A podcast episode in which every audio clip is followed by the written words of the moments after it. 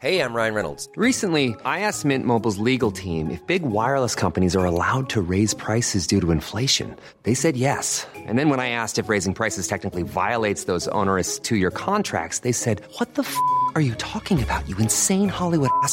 So to recap, we're cutting the price of Mint Unlimited from $30 a month to just $15 a month. Give it a try at mintmobile.com slash switch. $45 upfront for three months plus taxes and fees. Promo rate for new customers for limited time. Unlimited more than 40 gigabytes per month. Slows. Full terms at mintmobile.com. Many of us have those stubborn pounds that seem impossible to lose, no matter how good we eat or how hard we work out. My solution is PlushCare. PlushCare is a leading telehealth provider with doctors who are there for you day and night to partner with you in your weight loss journey. They can prescribe FDA-approved weight loss medications like Wagovi and Zepbound for those who qualify. Plus, they accept most insurance plans. To get started, visit plushcare.com slash weight loss. That's plushcare.com slash weight loss.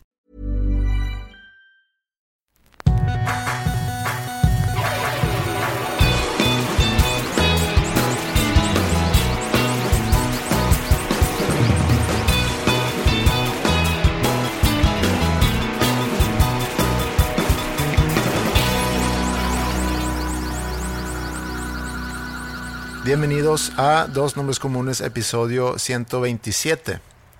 ¿Cómo estás? Bien, bien, bien. ¿Tú? Cansado después de este fin de semana, pero espero poder descansar algo en la semana.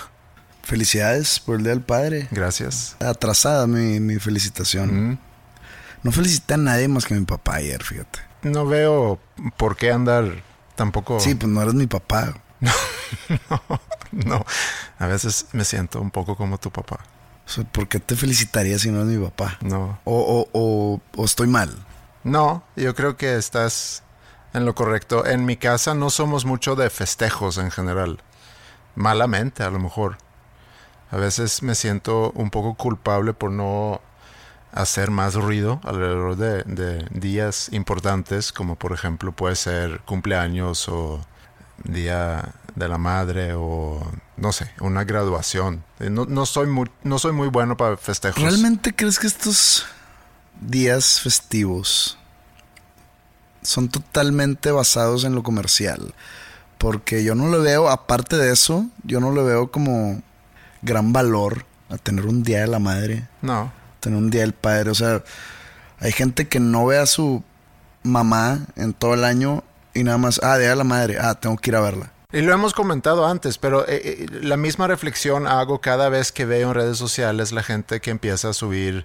Y yo igual, ayer estaba, ayer domingo estaba como que hay que tomar una foto con mis hijas para subir y un- una caption de qué padre ser padre de, estas niñas y que la gente me empieza a dar likes y a comentar felicidades en tu día y Está muy cabrón cómo la gente es tan atraída por publicaciones de ese, de ese de tipo. ese tipo. O Sí. sea, no sé, subir una foto con mi mamá en el Día de la Madre o con mi papá en el Día del Padre y poner una frase ahí de que mi viejo y, y el papá muy rara vez tiene Instagram, entonces pues no se le puede tallar, entonces estás felicitando a tu papá, pero no tanto. No, es puro narcisismo. Y entonces eso es para que la para ver cómo responden tus seguidores. Y lo raro es que los seguidores sí responden. Sí. O sea, son, ¿cómo se puede decir la palabra suckers en español? No sé cuál sería la palabra. O sea, le- lo literal es mamadores, pero pues el mamador ya es otra bestia aparte. Pero yo no entiendo cómo la gente le gustan las publicaciones de alguien más. No, mi abuelita, feliz 85 años, mi viejita y un beso y pues la abuelita no lo va a ver nunca. No. Entonces, ¿por qué hacer eso? Bueno, ya hemos como que discutido mucho el por qué hacer eso, pero el- ahora el problema es del otro lado. ¿Por qué a la gente le gusta ver eso? A mí me vale madre si alguien sube una foto con su abuela. Pero en el caso tuyo, con tantos seguidores y te siguen porque quieren, bueno, te quieren como artista, te- les interesas como persona, entonces cuando tú subes cosas personales, eh, una situación que a lo mejor no tienen acceso a, es una forma Pero de... es importante eso. ¿Qué es importante? O sea, es importante. A ver, por ejemplo, eh, yo soy fan de Bruce Springsteen, Mm. ¿ok? Yo sé que su esposa toca en su banda, Mm. Patty. Paris Scialfa, o algo así, no sé cómo se pronuncia su, su apellido. ¿Que él dejó a, a su esposa por ella o cómo No, estuvo como eso? que se- él, él se casó con una modelo hace muchos años y se divorció porque nada más no, Con Patty ha de llevar 30 años. Sí, sí, sí, mucho, mucho tiempo. Entonces a mí no me importa saber, sé que tiene hijos, mas no ubico a los hijos. No me interesa ver fotos de sus hijos. No me interesa inclusive ver fotos de él con su esposa en su casa. No me importa la vida de Bruce Springsteen. A mí me importa su música. Mm. Entonces mi duda real es, y, y- y no, no, no estoy juzgando a nadie, no estoy diciendo que está mal, yo estoy diciendo mi propia Mm. perspectiva. ¿Por qué a la gente sí le importaría ver a X artista con, no sé, con sus hijos o, o en, o en- o en un entorno personal? No, no, no entiendo. Es una cercanía a esa persona, creo yo. Yo también busco información de gente que yo admiro. Eh, escucho entrevistas y si hay algo... Pero para habla- hablando de su trabajo, o por ejemplo cuando, no sé, una situación personal de ese artista influenció o inspiró una canción o un disco, pues quieres saber más o menos la historia detrás, pero no, no sé, o sea, hay- por ejemplo yo soy de esos que si estoy viendo, no, no sé, alguna película o alguna serie basada en hechos reales, o por ejemplo que fuimos a, a ver Rocketman, Mm. no soy de los que buscan a las personas en, en Google a, la- a- a las personas reales para ver si se parecen con los actores Sí. o, o sea, pues ya me contaron una historia, ya se acabó y, y- y volviendo al ejemplo de Bruce Springsteen, realmente no me importa la persona de Bruce Springsteen más allá de sus canciones o sus discos. Sí, pero también hay una línea ahí muy delgada entre, entre Bruce Springsteen, el artista, y Bruce Springsteen, el- la persona. Porque, y lo platicamos en algún episodio, creo que se llama Papá, creo que se llama Papá ese episodio. Y en la portada hay una foto de Bruce Springsteen. Pero hablamos en ese episodio sobre, yo no sabía eso, pero hace poco salió un libro de Bruce Springsteen donde él habla mucho sobre su infancia. Y, y eso puede ser una llave a, a su, a, su, música. Sí, sí, exactamente totalmente de acuerdo. Y sí lo es. Porque te va explicando su vida, o te va contando su vida, y va metiendo en qué disco andaba, o, o qué inspiró tal canción, y te, te platica su batalla con enfermedad, enfermedad mental que Sí. tiene y cómo le ha sacado jugo artístico a esa batalla. Entonces lo hace interesante. Eso sí hace interesante porque quieres saber qué inspiró la música. Mm. Pero bueno, todo nace de lo que está hablando de las publicaciones que alguien, y cuando hablaba yo de alguien y cuando dije esto, yo no estaba pensando en alguien famoso, sino en una persona normal, Ujú, Común y corriente. común y corriente, que sube foto con su abuelito o con su mamá en el Día de las Madres, Sí. y es para que la gente reaccione. Yo creo que todo se reduce a que si tienes redes sociales, si tienes Instagram, algo tienes que publicar ahí. Bueno, ok, alguien ahorita está pensando, que nos escucha, está pensando, bueno, yo nada más uso Instagram para ver cosas, yo no publico. Está bien, y a lo mejor más mérito aún. Pero si tienes Instagram, es algo común que publicas cosas ahí. Entonces, ¿qué cosas vas a publicar? puedes publicar eh, días importantes. Si llegamos al día del, del Sí, mira, sí, padre, eh, sí te entiendo porque podríamos criticar cualquier tipo de publicación. o sea, si alguien sube su desayuno, podríamos decir, güey, ¿a quién le importa que desayunaste? Si alguien sube su paseo por el parque en un story, también, ¿a quién le importa que fuiste al parque? Entonces, no, no se trata de eso. También nosotros estamos mal al criticar todo eso.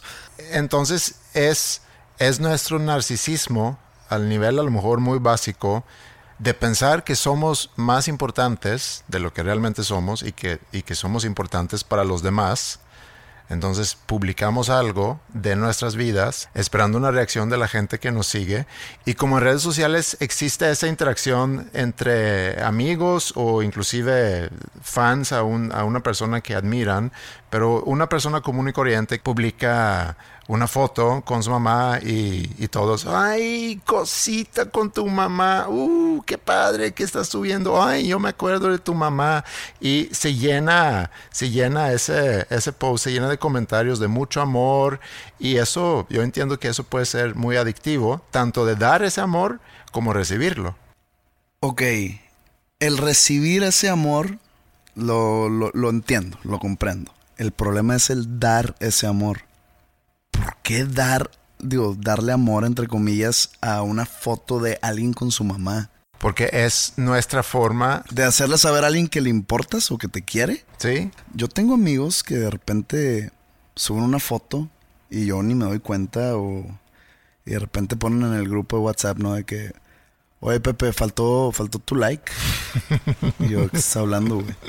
Pues, subí una foto ayer y todos les dieron like y, y tú no. Dije, "Ay, güey, no la vi. Dos, no te hubiera dado like. ¿Por qué no? Le dije, a ver, deja ver la foto. Y me meto, ¿no? A la fo- Es una foto de él en una boda con sus amigos que se casaron. Y yo, pues, porque pues la foto está X, ¿no? Pero pues dame un like. A ver, ¿qué es like? ¿Qué significa like? Gu- Gustar. Me gusta. Sí. Pues no me gustó, güey. Ah, cabrón, entonces ¿qué- ¿a qué le pones like? A cosas que me gustan. ¿Qué foto mía podría darle like? No sé, güey.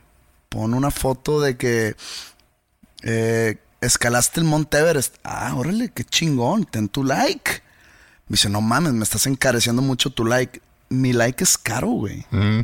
Porque mi gusto es, es muy especializado.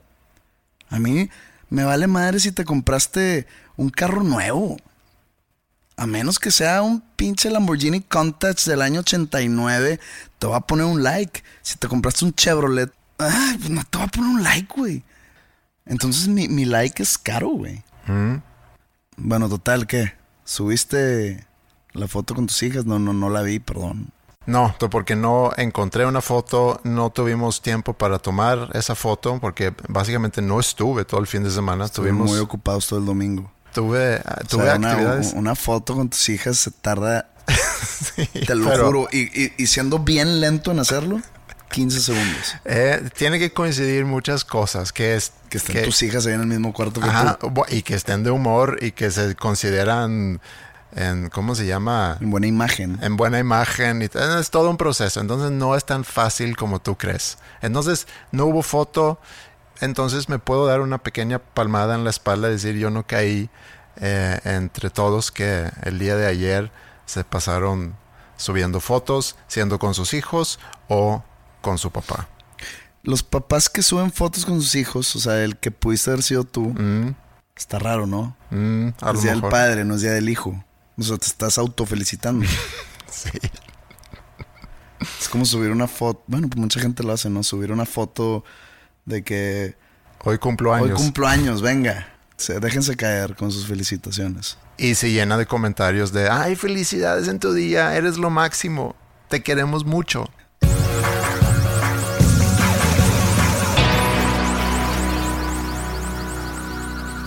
A finales del 2017 me llevaron a las oficinas de Spotify en la Ciudad de México, ¿Mm? las cuales nunca había visitado. Pues me llevaron para que conociera ya a la gente encargada. Es como, como fue un- una visita de relaciones públicas, básicamente. Y pues estando ahí me, me explicaron cómo funciona, cómo puedo checar mis números en una aplicación aparte, cómo funciona el, al- el algoritmo, cómo está dividido pues todos los, no sé, la gente que te escucha por país o por género, o sea, género, se- género de... Femenino, masculino. femenino, masculino, eh, por edades y cómo esa aplicación te ayuda a todo eso, cómo haces, cómo hacer playlist. E hice una playlist, fue en diciembre de 2017, entonces hice una playlist de Navidad y, y dije, ah, ok. Pero luego como que ya me dio huevo hacer playlists. Me, me explican ahí en Spotify, no, eso te ayuda mucho para traer tráfico a tu perfil y como que a mí siempre las cosas, como que sumarle a mis redes sociales, porque pues Spotify y YouTube y demás, pues ya es contado como una red social de algún tipo. Como que hacer algo aparte de lo orgánico, como que soy una, una mente muy floja para hacerlo. Entonces no hago playlist porque me, me da hueva hacerlas. Y estando en esa visita, me acuerdo que me dijeron que el siguiente noviembre, o sea, noviembre de 2018, iTunes de Apple iba a desaparecer. Y pues no me lo contaron como si fuera un gran secreto, ni de que "Oye, te vamos a pasar una información, pero no le digas a nadie, nada, nada que ver así. Entonces, pues yo me fui de ahí y me sentí con la libertad de pasar el chisme a la gente interesada. Entonces te dije a ti, te dije a varias gente que, que pues le gusta todo esto de la industria musical. Le dije, oye, pues me dijeron en Spotify que para noviembre iTunes iba a desaparecer. O sea, que ya iba a, a- a morir toda esa plataforma de comprar discos o comprar canciones. Que Apple Music iba a estar, ¿no? Entonces, pues ya, el streaming ya ganó. Todos de que no mames, obviamente llega noviembre y no desaparece. Y pues yo fui el gran mentiroso de todo esto. Sí. fui la víctima. Hace aproximadamente un mes, Apple anunció la desaparición de iTunes. Y nadie se acordó que yo ya sabía antes. Todo el mundo de que ya vieron, ya, ya leyeron, no mames. Y yo de que, pues, qué pedo, les, les dije hace un año y medio. Pero nadie se acordó. Nadie te felicitó. Nadie me felicitó. Estuve a nada de hacer una publicación. De subir fotos. Nadie subió foto contigo diciendo el revelador de la desaparición de El iTunes. pionero del chisme de la industria musical. Nadie. Pero bueno, el caso es que ya cae el 20 de lo que significa. Y pues hay varios sentimientos encontrados. Por ejemplo, ¿tú usabas iTunes? Sí, yo sigo usando iTunes eh, como software. Para empezar, ¿cuándo se supone que desaparece iTunes ya? Es que no, no sé la fecha exacta. No, no sé, tampoco sé. Y, y- y también surgen muchas dudas alrededor de todo esto, porque yo compro música de repente en iTunes, pero ya con Spotify u otras plataformas donde puedes escuchar música en streaming, pues tienes acceso a todo lo que quieres por, por la cantidad que cuesta un álbum en iTunes. Entonces, sí, es muy difícil de entender cómo iTunes puede competir con eso. Pero yo me pregunto, ¿dónde entonces ahora vas a poder comprar música?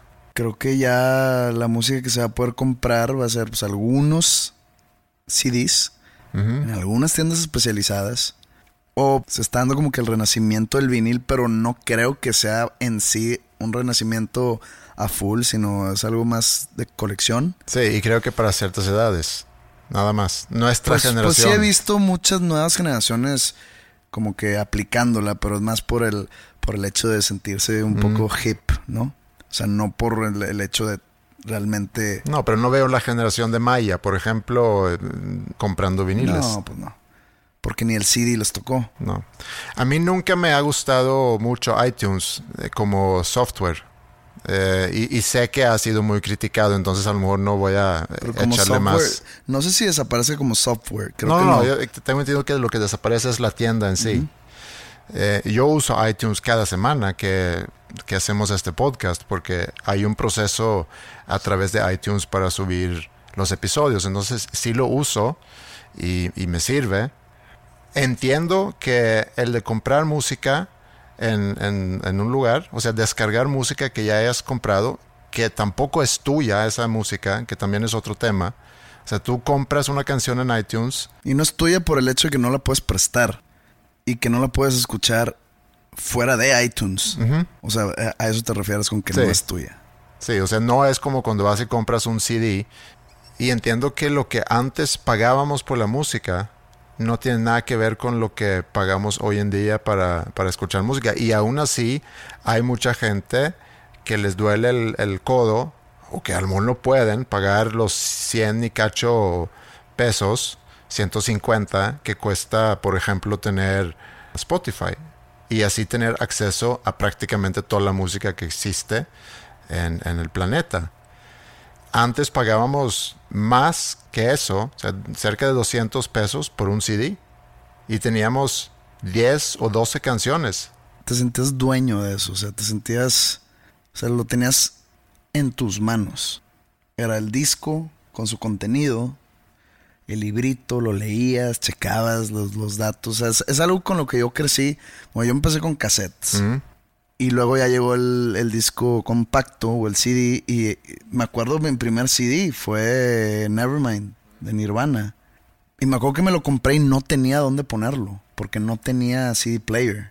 Entonces tuve que decirle a mi papá que me comprara un CD player. Obviamente me lo compra y pues yo lo tenía así como...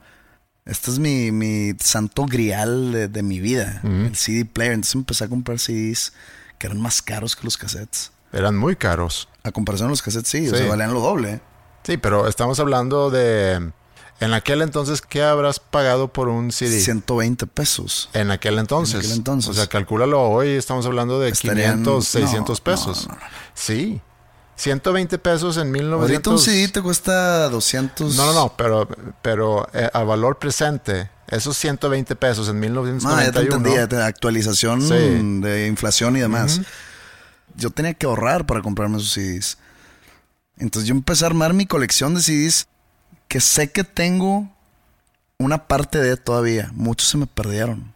Y era una colección muy, muy grande de CDs. O sea, imagínate, desde que tenía 11, 12 años, 12 años, hasta que dejé de comprar CDs, que fue como en el 2007, 2008, dejé de comprar CDs. Son como 16 años de, de comprar CDs. Ya se perdió todo ese proceso de comprar el disco, olerlo. Olía rico, olía como a, no sé, a un disco nuevo. No, no sé cómo explicarlo. Este, ver las lyrics, eh, ver quién lo produjo, porque de repente de un día para acá ya nadie sabía qué produjo qué. Se le perdió mucha, ¿cuál es la palabra? Mucha inmediatez al escuchar música, o mucha relación personal al escuchar música. Sí, y, y todo lo demás que haya influenciado o impactado, porque antes, por ejemplo, los medios, muchas revistas especializadas, nada más en, no nada más, pero en muchas revistas había las críticas de los discos que salían, por ejemplo, en Rolling Stone. Y eso era para ti una herramienta para saber qué música comprar. Como no había, o sea, tú no tenías acceso a esa música y, por ejemplo, veías que habías comprado Nevermind y luego salió Inutro y, bueno, antes de comprarlo seguramente me va a gustar, pero me gustaría leer algo, no vaya a ser que hayan agarrado Palmonte, Nirvana, eh, para sacar otro género.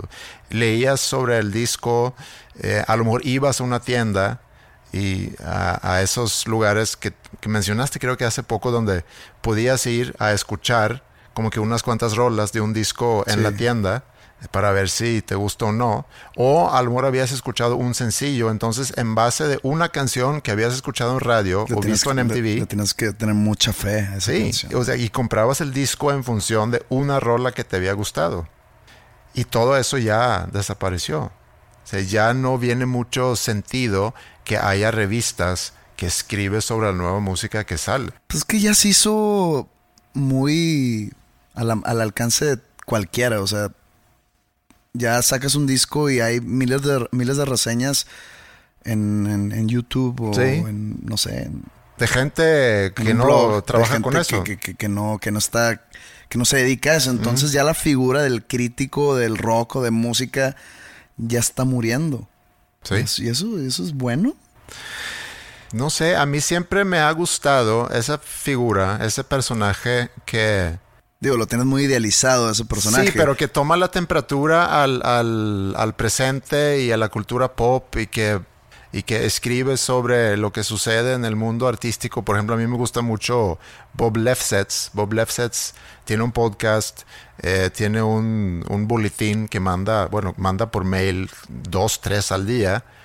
Y es un señor ya grande y habla mucho sobre, sobre lo que está pasando en el mundo actual en cuanto a la música y luego entrevista a gente que a lo mejor produjo tal disco de John Lennon en 1977 o no sé. Y son historias muy interesantes, pero tiene esa capacidad de leer el entorno y hacer sus conclusiones que muchas veces son, son muy interesantes. Él es un personaje, pero como él antes había, yo creo, muchos más, que ahorita están, pues sí, desapareciendo porque no hay tanta necesidad. Yo no veo a, otra vez usando Maya como ejemplo, no veo a alguien en su generación Que vaya a leer a el, el review del nuevo disco de, no sé, ¿cómo se llama? La, Arctic Monkeys. Eh, porque un Lester Bang tipo de güey escribió, o sea, ahori- ahorita tú ya puedes ser el propio crítico. Sí, a lo mejor tienes que explicar quién es Lester Lester, Banks es un crítico muy, muy, muy legendario de los 70s, Mm, eh, Rolling Stone. En él se basa, ¿no? Almost Eh, Famous. Almost Famous. Pero no, en Almost Famous, él es un personaje, ¿no? Ah, sí, con el que va, el, el- este Philip, Philip eh, Seymour Hoffman. Sí, Él es un personaje y, y- y como que es el mentor del morrito que, que se va de viaje con la banda sí. esta de Almost Sí, de hecho, el, el chavo está más bien basado en Cameron Crowe, que hizo la película. Ándale, sí, puede Sí. ser. Entonces, hoy en día tú puedes ser tu propio Lester Banks. Mm. O sea, tú te metes a Spotify. Oye, salió el nuevo disco, otra vez que salió el nuevo disco de Bruce Springsteen el viernes pasado. Y, lo, y, y mientras lo escuchaba, lo estábamos tú y yo como que... Comentando. Comentando. Mm. Entonces yo ya no necesito un cabrón que me diga el nuevo disco de Bruce Springsteen está bueno o está malo. Porque yo ya... Yo amanecí el viernes y yo bajé ese disco. Y yo fui, digamos, mi- el propio crítico de ese disco. Yo lo estaba escuchando. Oye, ¿sabes qué? Hay unas muy buenas canciones. Cuatro. Todas las demás yo ya escucho a alguien, pues digo, Bruce Springsteen ya es un viejo, pero yo escucho como que a un viejo haciendo música de viejos. Que me falta un poco de años para llegar ahí, pero aún no llego. Entonces digo, ay cabrón, bueno, pues estas cuatro canciones sí son muy buenas, las otras pues las voy a hacer a un lado. Pero yo fui mi propio Lester Banks. Sí. Y lo, está- lo, lo comentaba contigo de que, oye, la 1, tú me dijiste, puta, güey, la quité al, segundo 20. Yo, güey, la 1 está buena, ¿qué pedo? Y luego ya la 2, dije, bueno, la 2 sí está media, media difícil. Y así. Entonces ya somos nuestros, so- somos nuestros Lester Banks. Sí, pero hay otra cosa porque tú me mandaste un artículo eh, sobre esa desaparición de, de iTunes. Que lo escribió un güey que también es crítico, que se llama Steve Hayden. que pa- para mí es mi favorito ahorita, pero él más que criticar o, o reseñar discos, como que él reseña más bien carreras o situaciones. Entonces esto es una situación. Sí. Reseña la vida de iTunes, que él dice que es algo bueno que iTunes desaparezca, que no entiende por qué iTunes fue iTunes. Dice, cuando nunca nos dio nada bueno. Y yo ahí, yo la verdad tuve varias discrepancias con él, pero tiene razón muchas otras. Sí, lo que, le- lo que menciona en ese artículo que a mí se me hizo muy interesante es esa parte de, de ser dueño de. Eh, habla sobre, sobre lo que comentaste hace rato, que tú bajas una canción de iTunes ya lo tienes, ya la tienes en tu computadora, pero es complicado compartirla, prestarla. Eh, obviamente puedes quemar lo que tienes en tu, en tu library o en tu biblioteca de canciones y regalárselo a alguien, pero no eres dueño de. Y ahorita con el streaming tampoco somos dueño de, sino rentamos acceso. Es una renta, exacto. Sí, rentamos acceso a una música y, y creo que nos estamos moviendo hacia una sociedad donde cada vez somos menos dueño de las cosas, sino rentamos. Podemos rentar o leasing, por ejemplo, de carros, rentamos casas, eh, rentamos contenido, porque tenemos a Netflix, tenemos a Spotify y, ya no tenemos nuestras colecciones de discos. No tenemos que comprar libros porque podemos escuchar los libros y ser eh, suscriptores a un servicio que nos provee ese contenido. También vivimos en, tiempos de reciclaje donde no tenemos que comprar cosas nuevas, podemos, y inclusive se fomenta mucho el comprar cosas usadas para que cada vez haya menos producción de cosas nuevas. Entonces a lo mejor estamos llegando a una sociedad que John Lennon, que mencionamos hace rato, se imaginó en, en la canción Imagine, cuando dice, imaginémonos, si, es, si así se dice, Imagine, un mundo sin posiciones. Posiciones. O sea, sin, no, sin Posesiones. possessions, Posesiones. posesiones. Propiedad. Y a lo mejor sí, como tú, hace dos años cuando dijiste que iTunes iba a desaparecer, fuiste capaz de predecir el futuro. A lo mejor fue lo que hizo John Lennon. No, no, no, no, no. A mí me contaron. Bueno, ok. Y yo pasé el chisme. O sea, yo no lo predije. Entonces nadie me creyó. Me dijeron un chismoso mentiroso. Sí, y nadie creyó a John Lennon en aquel entonces cuando habló sobre un mundo sin propiedades, sin religiones. Pero, a ver, entonces si tú llegas y estás rentando una casa, hay un dueño al que le tienes que pagar. Sí. Entonces, mientras hay un dueño, sean personas físicas o personas morales o bancos o lo que tú quieras, hay propiedad. Sí, siempre va a haber propiedad. Pues no que John Lennon dice que no. Pero nos estamos a lo mejor moviendo hacia una sociedad donde tenemos acceso a muchas cosas que pagando una mensualidad a alguien que a lo mejor es dueño. Bueno, cuando yo escucho una canción de, de José Madero, Spotify no es dueña de esa canción. Yo soy el dueño de la canción, pero no soy dueño de la grabación. ¿Ok? Está complejo. Hay varios dueños ahí. Lo platicamos hace poco. la disquera es el dueño de la grabación, de lo que estás escuchando. Pero lo que está yo soy dueño de lo que está grabado. Sí, y, lo que está tricky ahí también es que la disquera es dueño de la grabación, dueña de la grabación porque la pagó, pero no, no la pagó realmente porque luego te lo cobra a ti. Luego me lo cobra a mí. Entonces. Y luego me está pagando a mí una renta por vender lo que es mío. Está, está, está bien, bien confuso. Está bien complicado. Pero bueno, para cerrar, iTunes ya bailó. Aún no. No sabemos cuándo. Yo tengo un conflicto ahí porque es una estupidez. Pero ahora no sé cómo le voy a hacer porque para mis shows siempre tengo como que un, intro. ¿Mm? Y normalmente escojo así canciones medias, medias raras, antiguas que siempre encuentro en iTunes. Entonces yo compro esa canción y yo se la mando a mi ingeniero. De que esta canción es para el intro de esta gira o para el intro de estas siguientes semanas. Entonces le pone play a ese, archivo que yo compré. Mm. Y si muere eso, ¿qué voy a hacer? Hay muchos trucos. Pero ya entra la, la cuestión piratería. O sea, ya lo, la puedo bajar de YouTube y sé que hay algunas aplicaciones que convierten el audio de un video de YouTube a, a un MP3. sí. Pero pues sigue siendo piratería de algún tipo. Es piratería. Entonces me están empujando a ser pirata.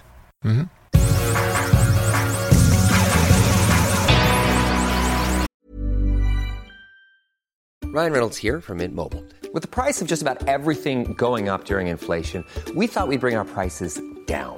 So to help us, we brought in a reverse auctioneer, which is apparently a thing. Mint Mobile unlimited premium wireless. Have to get 30, 30, bit to get 30, bit to get 20, 20, 20, bit to get 20, 20, bit to get 15, 15, 15, 15 just 15 bucks a month. So, Give it a try at mintmobile.com/switch. slash $45 up front for 3 months plus taxes and fees. Promo for new customers for limited time. Unlimited more than 40 gigabytes per month slows. Full terms at mintmobile.com. There's never been a faster or easier way to start your weight loss journey than with PlushCare PlushCare accepts most insurance plans and gives you online access to board-certified physicians who can prescribe FDA-approved weight loss medications like Wigovi and Zepbound for those who qualify.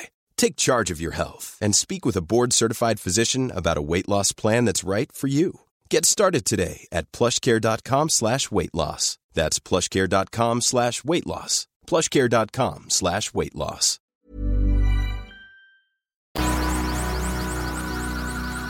En las tardes, a veces, cuando no tengo nada que hacer, salgo a caminar por mi colonia. Yo vivo en una montaña, está como de subida todo. Obviamente tiene sus, sus calles que son planas, pero hay mucho de subida y bajada, entonces yo salgo a caminar en la tarde de repente. Cabe mencionar que yo vivo ahorita en la misma calle en la cual crecí cuando era niño. Viví mucho tiempo en esa misma calle. Digamos, unos un kilómetro de diferencia. Esta calle no es una avenida, es una calle chica, pero es muy larga. Entonces, como que he, he estado conectado, arraigado mucho a esta colonia toda mi vida. De repente salgo a caminar y, me gusta porque visito muchos lugares que. En, en donde yo jugaba de niño, ¿no? te digo, hay, hay mucha montaña, mucho bosque, entonces pues me metía a, las veredas en, en, las montañas o, o hay unos parques en medio del bosque. Entonces está muy bonito. Voy ahí como que me, me, regresa a mi niñez y, voy caminando y yo caminaba también mucho porque pues vivían varios amigos alrededor, entonces me iba caminando a su casa y como que vuelvo a ser ese niño cuando voy caminando. Por ahí veo, no sé, a las señoras en su camioneta de mamá, ¿no? Pasar y, digo, ah, mira, la, la, señora y pues es la señora que es de mi edad ya, pero, pero pues no sé por qué como que me, me transformo, ¿no? En esas caminatas. Y la semana pasada, no fue la anterior, iba yo caminando y, pasé por mi ex casa. Y como que se me vinieron unas memorias porque al lado de mi casa, o sea, exactamente al lado, había como un tipo de callejón que conectaba mi calle con la calle de atrás. Era un callejón que estaba lleno de, pues, de plantas, de piedras grandes, de árboles, o sea, era como un pequeño bosque que estaba al lado de mi casa y que desembocaba en la calle de atrás. Y ahí yo jugaba mucho con mis, con mis amigos o con mi hermano. Teníamos como una casa en el árbol, porque había un árbol muy, muy grande ahí. Y le decíamos el ranchito cuando jugábamos en mi casa de fútbol teníamos un patio grande que se podía jugar fútbol, entonces nos volábamos la bola y caía siempre en el ranchito, entonces el quedamos por la bola y el ir por la bola pues nos, nos quedamos ahí jugando un rato en vez de regresar a jugar fútbol. Y pues lo vi, o sea, porque vi, estaba viendo a mi ex casa así de frente. Y del lado izquierdo estaba ese, ese callejón. Y lo vi con reja. Y decía prohibido el paso. Que ah, cabrón, qué pedo con esto. Entonces no pude entrar por ahí porque quería cruzar el ranchito. Dije, voy a ir a, la calle de atrás a ver qué está pasando del otro lado. Y llego y veo que en ese lado, al ranchito, lo habían pavimentado. O sea, lo habían hecho un, callejón de, verdad. Y, no pavimentado de calle, sino pavimentado como si fuera un callejón así como los que hay en, no sé, en San Miguel o en... Mm o en Oaxaca. Como que no es, no, no, no, no es de calle, sino de piedra, con macetas. Entonces me meto, empiezo a caminar y llegó un punto donde no lo pavimentaron todo, dejaron alguna parte todavía así en piedra y con, con plantas. Y, pero llego y pues estaba lleno de basura y como que dije, ah, mira, pues aquí estaba yo, no sé, pues esto fue finales de los ochentas, principios de los noventas y dije, esto pasó hace 30 años. Y pues ya no estaba el árbol donde nos subíamos. Y estaba viendo así. Y como que me, empezó a entrar un sentimiento. Que al principio confundí con nostalgia. Pero la nostalgia. En algunos momentos como que te causa un tipo de alegría. Como que te trae un, un tipo de memoria feliz. Y sientes como que un, una caricia, no sé, en el alma o en el mm. corazón o algo, ¿no? Pero en esta ocasión como que sentí tristeza. Como que me, me, puse triste estar viendo eso. Y no porque estaba, porque me lo habían cambiado, porque me habían derribado el árbol. No, no, no. Era como un sentimiento de, como que soledad. No fue un recuerdo que me trajo alegría de cuando era niño, sino como que algo que se me robó. O que alguien me estaba robando. Y, y, no, supe descifrar qué es. Eso que, que describes, a mí, a mí también me ha pasado. Y, lo describes muy, muy bien cuando dices que sientes que alguien te lo robó. Que yo creo que tiene que ver con cuando crecimos y y no estoy hablando nada más nuestros primeros años, sino también niños, adolescentes, adultos, y de repente llegamos a una edad que pudiéramos decir es más o menos la edad que tú tienes ahorita, digo, más o menos unos cuantos años, en donde nos empezamos a dar cuenta que lo que habíamos pensado hasta este momento, no que la vida va a durar para siempre, porque esa esa noción tenemos desde relativamente jóvenes. Sabemos que la vida empieza y termina. La gente muere. Pero lo vemos tan, tan lejos que no estamos reflexionando o pensando que nuestra vida, o sea, todavía falta mucho para que nuestra vida vaya a terminar. Y llegas a cierta edad y sientes que puede ser que haya vivido ya la mitad de mi vida. Y de hecho. Y todo ese tiempo que pasó, ¿qué hice en todo este tiempo para estar como estoy ahorita, o para tener lo que tengo ahorita, o para ser quien soy ahorita? A ver, es que, por ejemplo, el sábado que estuve con, con amigos de mi edad y amigos de toda la vida, y estamos platicando también, de repente, pues sí, sale mucho el tema de cuando estábamos más, no niños, sino, digamos, adolescentes. Y está, estábamos platicando con uno que, que, que como que empezamos a, a, recordar una novia que tuvo él hace años. Pero no sé por qué yo lo, yo lo pongo mucho con esa niña cuando estábamos. Y dice, güey, duré un mes con ella. Mm. Y luego le digo, sí, cierto, duraste un, duraste mucho más con una amiga de ella que también anduviste. Me dice, pues con ella duré tres meses. Mm. Y yo, ay, cabrón. Y otro dice, sí, güey, yo también anduve con no sé quién dos meses, güey. Y, y, y, haz de cuenta que me, no que lo haya marcado esa relación de, de adolescente, sino de que la raza se acuerda mucho, me dice, se acuerda mucho de que yo anduve con ella y duré dos meses. Y dije, ¿por qué? Ahorita me acuerdo y según yo duraste dos años. Sí, pero tú has dicho aquí antes que lo que pasa, por ejemplo, entre 12 y 14, o entre 14 y 16, o pasan tantas cosas. Que fue mucho tiempo, como suceden tantas, sientes que, que, que, fue muy largo. Y ahorita de 35, 40 sí pasan también cosas, pero no, no los sientes de, de, de esa manera cuando, cuando te recuerdas de esa época. Esa caminata que te, que te platiqué ahorita sucedió exactamente un día antes de que fuimos a ver la de Rocketman. Mm. Fue, fue, el, fue, el, viernes, hace dos viernes. O es más, hoy hace tres viernes, mm. porque hoy la gente está escuchando esto un viernes. Mm -hmm. Y casualmente en la película de Rocketman, ya lo, lo, lo, lo discutimos el episodio anterior, está la escena donde Elton John se topa con el Elton John chiquito de de niño de no sé cuántos años, tenía 8 o 7. Que le dice, ¿y cuándo me vas a abrazar? Mm. Y creo que acabo de descifrar qué fue ese sentimiento. Porque toda esta semana he estado dándole vueltas a este asunto y de hecho estoy como que recopilando ideas para hacer una canción. Pero me acaba de caer el 20 que el sentimiento ese que, que tuve en ese callejón, al ver donde jugaba con mi niñez, es el que no ha llegado ningún otro niño a suplir la existencia del niño que jugaba ahí. Mm. O sea, como que ya es solo un fantasma, no es alguien real, porque ese niño se convirtió en mí. Entonces ese callejón o el ranchito está esperando que llegue otra vez ese niño. Y ese niño no existe.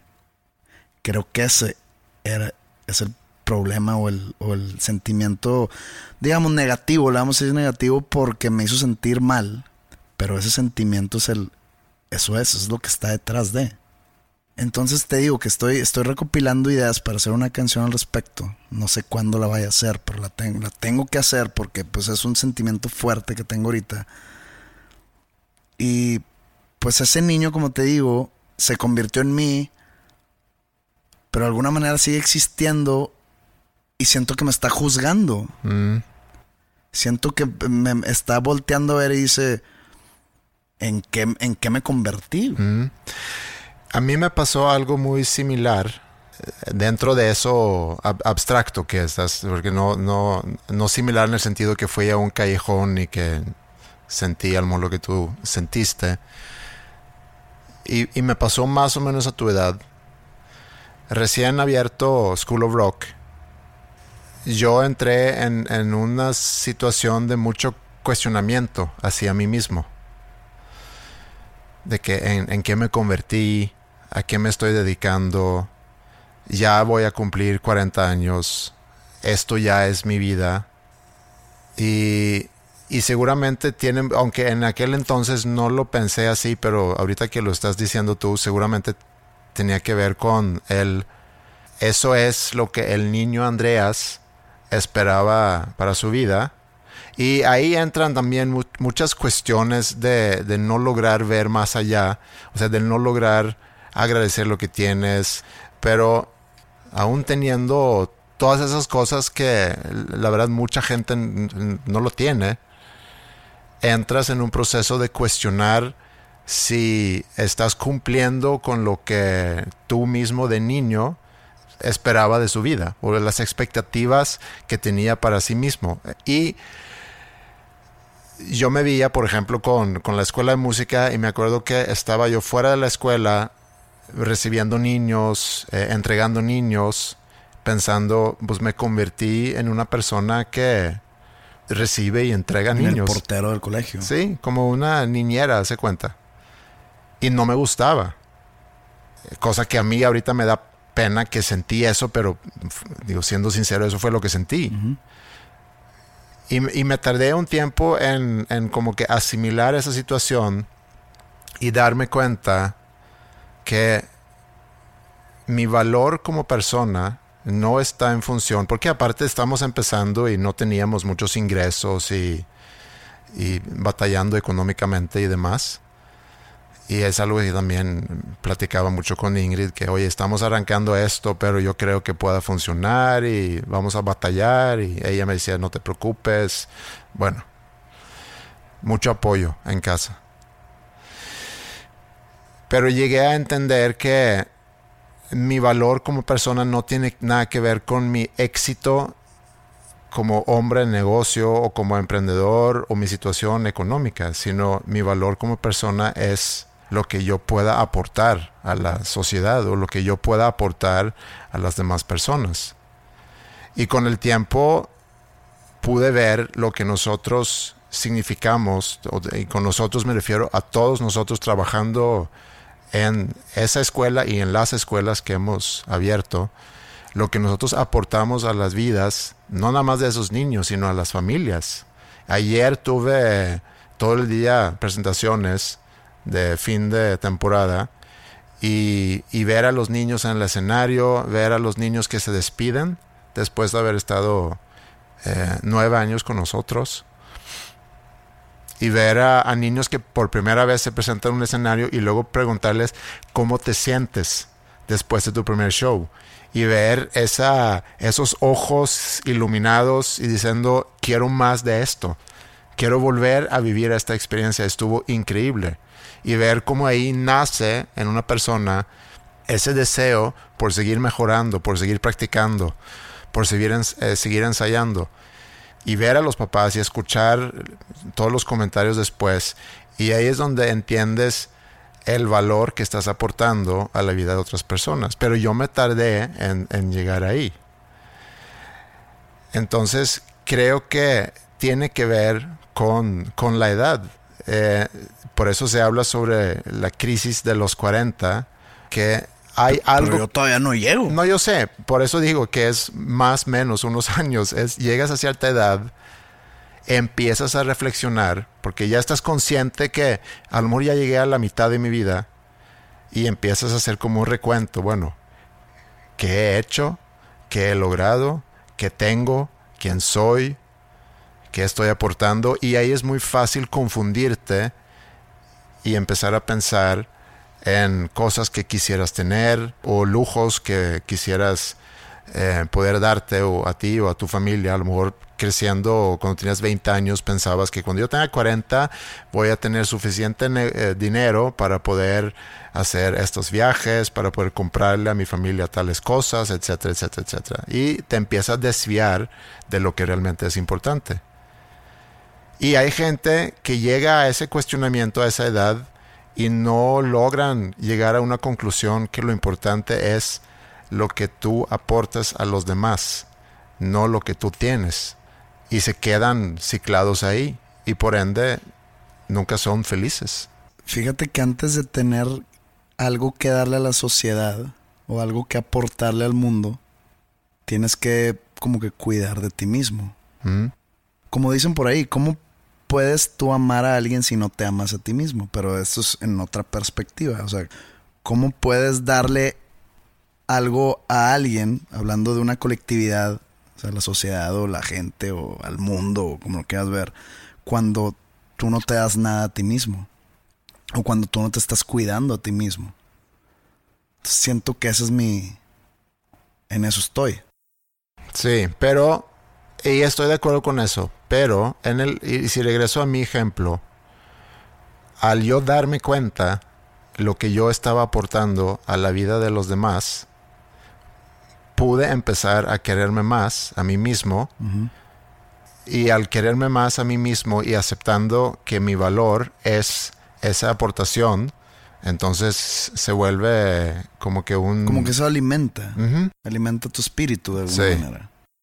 Bueno, en el caso tuyo estamos hablando de un aporte que va mucho más allá, porque a mí me toca leer eh, mucho de la correspondencia o muchos de los comentarios que llega al podcast y no solamente es sobre el contenido que aquí eh, sacamos semanalmente y lo que la gente dice que significa para, para mucha gente y para otra gente a lo no sé, varía, pero que dicen, significa mucho para mí escuchar a ustedes dos hablando de temas que, que, para mí son interesantes o me hacen pensar, me hacen reflexionar o hacen ver mi vida de otra manera, que a mí se me hace increíble. en, en ningún momento empezamos esto con esa intención, porque sería muy ¿cómo se dice la palabra? presuntuoso o... Presuntuoso, sí, arrogante. Sí, decir eso, pero aparentemente es una consecuencia, pero también escriben mucho lo que para muchos han significado tu música. Y, y, yo sé lo que puede significar eh, un artista, una música que te puede decir tantas cosas sobre tu vida o que te puede acompañar o que te puede consolar o que te puede eh, sacar de un momento muy, muy triste, acentuar mucho un momento feliz. Pero ¿qué clase de persona sería yo si yo supiera eso y usara eso a mi favor de alguna manera? O sea, yo por ejemplo, yo soy ciego a ese tipo de cosas porque creo que me hace falta cuidarme a mí mismo o darme también hacer algo o compartir algo, pero conmigo. Mm. Porque pues yo saco música y yo no yo no sé si una canción o un disco le va le va a llegar a alguien o le va a ayudar a alguien. Como dices tú cuando empezamos el podcast, no es como que ah, entonces nosotros vamos a a caer en un nicho donde vamos a ayudar a la gente. Pues no, o sea, no, nadie es tan arrogante como para saber. Eso me pasa lo mismo con, con, mi música. Entonces, yo no me doy cuenta de eso. O sea, cuando la gente viene y me dice, es que tu música me ha, me ha ayudado a seguir, a salir adelante, yo no lo tomo en serio y no porque no tome en serio a la persona, sino porque a mí me falta todavía evolucionar más emocionalmente para realmente saber que eso que me están diciendo tiene un peso y es una verdad no relativa, sino una verdad absoluta para esa persona. Entonces, creo que tengo que todavía evolucionar más, otra vez emocionalmente hablando o espiritualmente hablando, no sé si sea es el caso, para yo creérmela. Porque a mí me hace falta como mantenimiento interno mm. para yo realmente abrir los ojos y, realmente decir, wow, o sea, sí, sí, sí he ayudado a gente. O sea, si alguien llega y le dice un piropo a alguien, y que es piropo porque sí suena como que a palabra inventada, este, es como un cumplido a alguien. ¿Halago? Halago. Si alguien llega, hablando de alguien X, y le da un halago a ese alguien, y esa persona no tiene la autoestima suficiente no se la va a creer. Va, a pensar que e, e, eso es como, como una jugarreta o, una trampa o, alguien que o algo quieren de mí mm. o, se van a burlar de mí.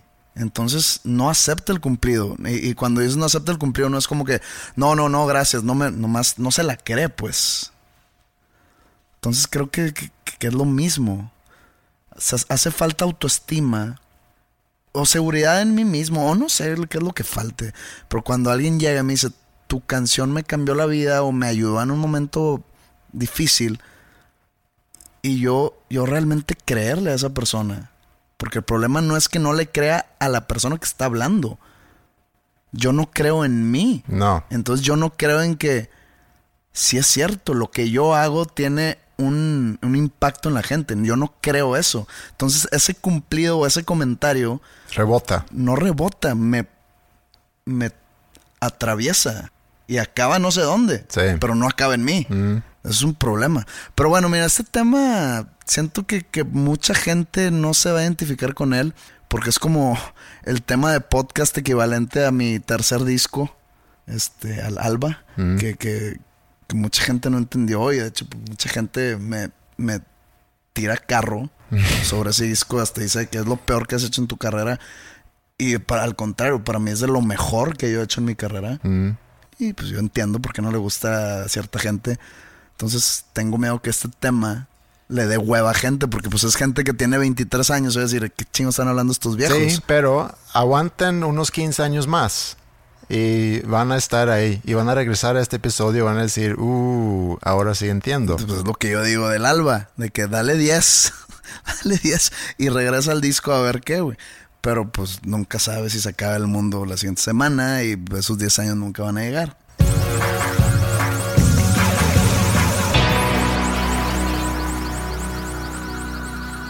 Tengo ahorita unas semanas pesadas porque digo, estamos con todo lo de la prepa y ya estamos en la recta final de todo eso. También estamos en medio del lanzamiento de una convocatoria que quiero aprovechar este espacio porque hay mucha gente que nos manda, bueno, mucha es relativo, pero hay gente que nos manda su música. Y dicen, oye, tenemos una banda o tengo unas canciones, tengo unos demos, inclusive tengo cosas en, en Spotify. Me gustaría que lo escuchen. Me gustaría inclusive que lo pudieran poner al final del episodio para darme a conocer y lo que tú quieras. Cosa que entiendo y he contestado a algunos diciendo que qué padre que estás compartiendo, qué padre que estás haciendo música. Eh, nos damos el lujo en el podcast de solamente poner música que a nosotros nos gusta o canciones que a lo mejor tiene que ver con el contenido, etcétera. Entonces, a lo mejor no es el, el foro, porque si lo empezamos a hacer, yo creo que estaríamos todas las semanas poniendo música de gente que a lo mejor no, nunca hemos escuchado, pero ¿a dónde voy con esto? Que ahorita esa convocatoria que estamos lanzando es para el Festival Internacional de Santa Lucía. Hicimos lo mismo el año pasado, este año se repite y es precisamente para darle plataforma a todas esas bandas, a todos esos actos o talento que tiene su música original y que están buscando un espacio.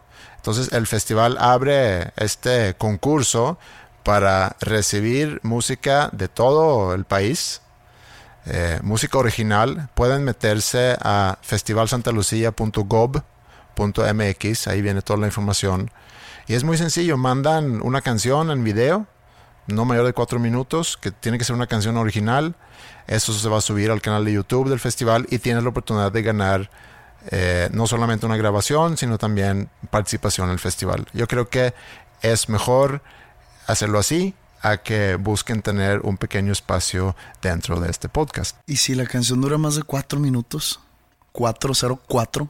Pero fíjate que pusimos cuatro minutos para no recibir de repente videos de siete minutos, de 10 minutos, sino un límite. Si tu canción dura más de cuatro minutos, no importa, edita nada más el video para que dure O sea, sin cuatro- intro, sin intro o sin sin coro final. sin coro final, no pasa nada. Podemos darnos cuenta en esos cuatro minutos eh, de la calidad de la canción. ¿Y por qué en video? ¿Por qué no puede ser vía correo y mandas el MP3 y... Y hacer un playlist. No, y escuchar la canción, no estar viendo un video. Pero está padre poder tener un, un video en, en, en este caso en el canal de YouTube del festival. Por eso escogimos el formato de video. Es más trabajo para, para los chavos. Muchos ya tienen videos y el proceso de hacer un video que puede ser casero también. El otro día vi uno que están grabando en el patio de su casa. Ahí está el boiler, ahí está el baterista, ahí está la escoba, ahí está el guitarrista y está padre también ver eso. Entonces, festivalsantalucía.gov.mx. Sí. Manden sus videos de cuatro minutos y participen en el concurso, Sí. en la guerra de bandas. puede durar menos de cuatro minutos. No tiene que ser cuatro minutos en punto. Y a nosotros también nos pueden visitar en YouTube. También hay episodios disponibles ya en YouTube y en todas las demás plataformas. Nos pueden mandar sus comentarios al mail podcast.com o en Instagram o en Twitter o en Facebook. Siempre es muy grato leer todo lo que nos están compartiendo. Es una, una compensa muy padre para nosotros. Hablando de compensa, otro, ot- el otro día estaba viendo un video de una persona que hace videos en YouTube y como muchos dice que eh, si quieren aportar a este canal de YouTube lo pueden hacer sea vía PayPal o vía Patreon o otros formatos. Son normalmente personas que no trabajan con patrocinadores y suelen decir sin sus aportaciones este, este contenido no, no existiría cosa que creo que es mentira. Nosotros no dependemos de aportaciones para poder hacer este podcast. Pero si alguien quiere, pueden entrar a Bandcamp y ahí pueden descargar episodios y se puede pagar realmente lo que ustedes quieran. Y eso ayuda a renovar el, el hospedaje de todos los episodios que, está, que están disponibles en todas las plataformas. En resumen, no ganamos nada de este podcast, pero tampoco queremos perder. En resumen. Entonces, pueden entrar a Bandcamp, es dosnombrescomunes.bandcamp.com. Ahí está la opción de descargar todos los episodios o los episodios que quieran, puede ser por temporada, pueden pagar una cantidad y, y así aportar a este proyecto, si es que quieres. No es para comprar yates, no es para comprar Lamborghinis ni Chevrolets. ni Chevrolets, es simplemente para tenerlo disponible en internet. Para tener sal para echar al aguacate, básicamente. Así es. Está bien caro el aguacate, ¿eh? A lo mejor podemos destinar parte de esas donaciones. Todo es culpa del estado de Michoacán. Saludos al estado de Michoacán. Qué buenos aguacates, pero ya estuvo. Esto ha sido el episodio 127. Un abrazo para todos. Muchas gracias por escuchar y que tengan un bonito fin de semana. Imagine all the people living for today.